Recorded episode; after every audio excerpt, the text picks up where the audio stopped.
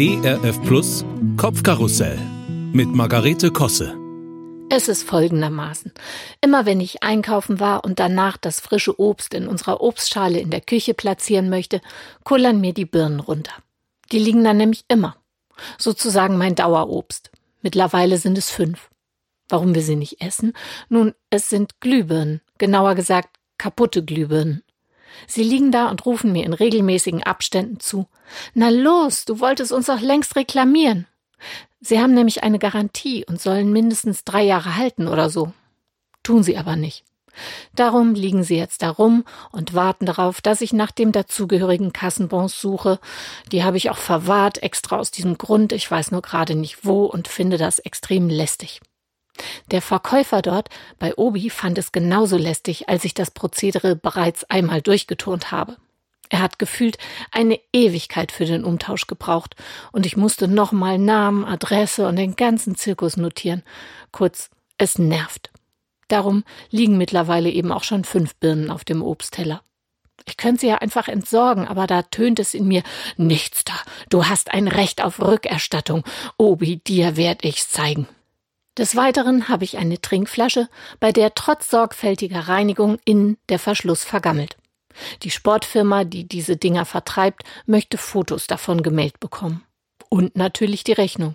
So ein Nerv, ich habe keine Ahnung mehr, wo ich das Ding gekauft habe. Aber es ist eindeutig ein Fabrikationsfehler, das kann man den doch nicht durchgehen lassen. Kennen Sie sowas auch? Als letztes Beispiel möchte ich an dieser Stelle unsere Kühl-Gefrier-Kombination vorstellen. Also Kühlschrank mit drei Fächern unten. Den haben wir echt schon lang.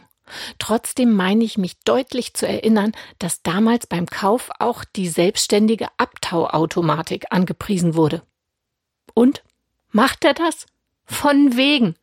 Die Fächer lassen sich vor lauter Eis mittlerweile auch mit kräftigem Geruckel nicht mehr öffnen. Um mein Lamento jetzt nicht weiter ausufern zu lassen, ich habe mich erbarmt und ihn abgetaut. Jetzt ist immerhin mal alles wieder aussortiert, richtig sauber und ich habe überraschenderweise sogar noch Joghurteis und gefrorene Johannisbeeren gefunden. Nach getaner Arbeit bin ich durch die sonnige Warner Heide hier bei uns spaziert. Immer noch leicht genervt von all den Dingen, die eigentlich funktionieren sollten. Ich kam an der Ziegenherde vorbei, traf dann auf die Esel, die sich unter den Schatten der Bäume verzogen hatten, und sah schließlich die Glanrinder, Kühe mit ihren Kälbchen vereint auf der Weide. Sie alle hatten zwei Dinge gemeinsam. Erstens verjagten sie mit ihren Köpfen und Schwänzen ununterbrochen die lästigen Fliegen. Und zweitens sahen sie dabei aber total relaxed und zufrieden aus. Hm. Das soll mir doch was sagen, oder? Tu es ihnen gleich, Margarete. Manches ist lästig und nervt. Weg ab, ob es das wert ist und wirf zum Beispiel endlich die ollen Birnen weg. Und ärger dich nicht weiter darüber, sondern sei zufrieden. Und der Gefrierschrank? Plötzlich dämmert es mir. Billy Joel hat seinen Hit damals eigentlich nur für mich geschrieben. Uptown Girl, she's been living in an uptown world. Na na na na na na na na na na na na na na na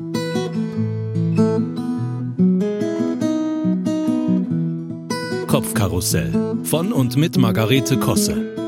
Auch in der Audiothek oder als Podcast auf erfplus.de.